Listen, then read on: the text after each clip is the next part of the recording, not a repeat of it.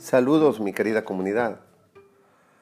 Hoy en Catholic Podcast pues, seguiremos con el tema de la ira. ¿Cómo vencer la ira con la mansedumbre? No te lo pierdas.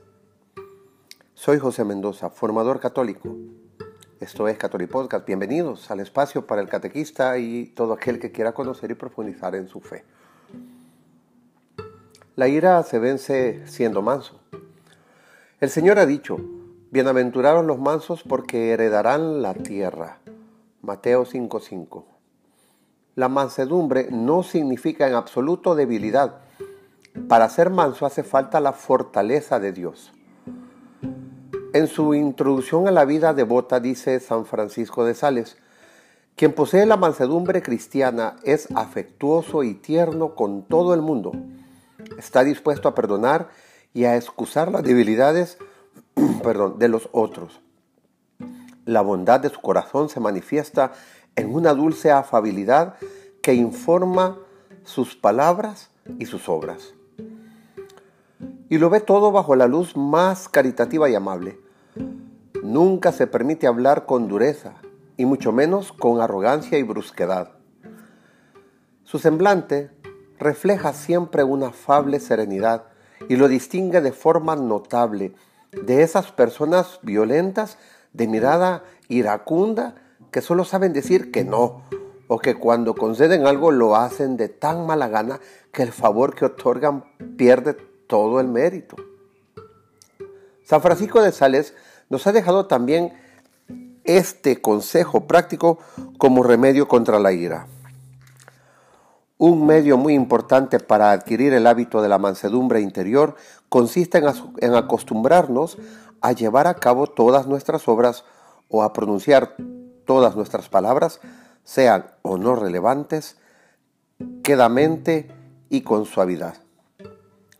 Multiplica estos actos cuanto te sea posible, cuanto estés sereno, cuando estés sereno, y acostúmbrate a que tu corazón sea manso. No te permitas nunca ceder a la pasión ni abras las puertas a la ira bajo ningún pretexto, porque una vez que ha logrado entrar, ya no estará en tu mano expulsarla ni moderarla. Hay tres remedios contra la ira. La distracción. Domina enseguida tu ira fijando tu atención en otra cosa y guarda silencio. La oración. Imita a los apóstoles cuando la la tormenta los sorprendió en medio del mar y acuden a Dios porque solo Él es capaz de restablecer la paz de tu alma. Finalmente el contraataque. Si notas que la ira ya se ha apoderado de tu corazón, haz cuanto esté en tu mano para recobrar la postura, la compostura. Luego procura tratar humildemente y con amabilidad a la persona que ha provocado tu ira. Hazlo con delicadeza, porque es de vital importancia no reabrir las heridas. Si eres de esas personas en quienes el pecado original se manifiesta en el violento veneno de la irascibilidad, trata de comprender que el mundo hoy es más irreflexivo que antes, que hay más maldad. No porque sea gente, la gente mala, sino porque no saben dominar sus pasiones. Los demás no desean ofenderte deliberadamente o con mala intención. Todos actuamos a veces de forma inconsciente y no nos damos cuenta fácilmente de que nuestras palabras u obras pueden herir a otro. Por eso mucha gente ni siquiera sabrá por qué te enfadas. Probablemente conocerás a viejos amigos que han discutido por un asunto insignificante que muy bien podría haberse resuelto mansamente. La arrogancia de la vida que San Juan denunció como una de las tres raíces del mal en el mundo, a veces se manifiesta en tu vida en forma de impaciencia o enfado con quienes te rodean. Es probable que sea un defecto de tu carácter que te resulta muy fácil excusar o incluso defender. No disculpes ni justifiques tus estadillos de ira como quien no quiere la cosa diciendo, si la gente me hace enfadar, no tengo la culpa de lo que diga o haga. Eso significaría que tu culpa es doble, porque sabes de antemano cuándo y cómo te asalta la tentación. Quizá te excuses así. Me suelo enfadar a menudo, pero no lo puedo evitar. Lo que en realidad estás diciendo es que te hayas tan apegado a tu afecto que te niegas a hacer el esfuerzo necesario para dominarlo o que eres demasiado flojo para esforzarte por vencer ese hábito.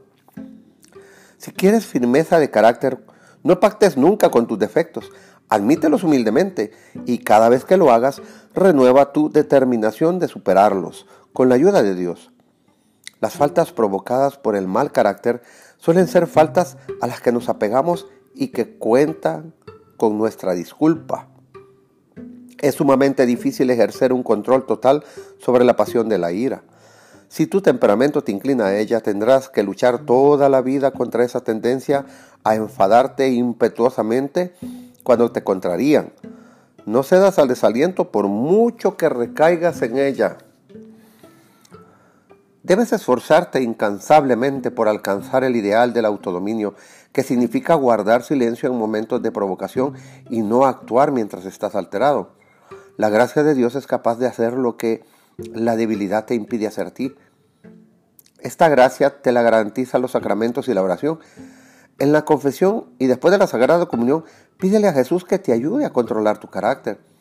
Cuando sientas la tentación de la ira, repite la ejaculatoria. Jesús, manso y humilde de corazón, dame un corazón semejante al tuyo. Si no has logrado dominarte, arrepiéntete enseguida de tu falta y di, Jesús mío, misericordia. La gracia de Dios te hará capaz de ser manso y dulce, como el Señor, y siguiendo su ejemplo, heredarás la tierra.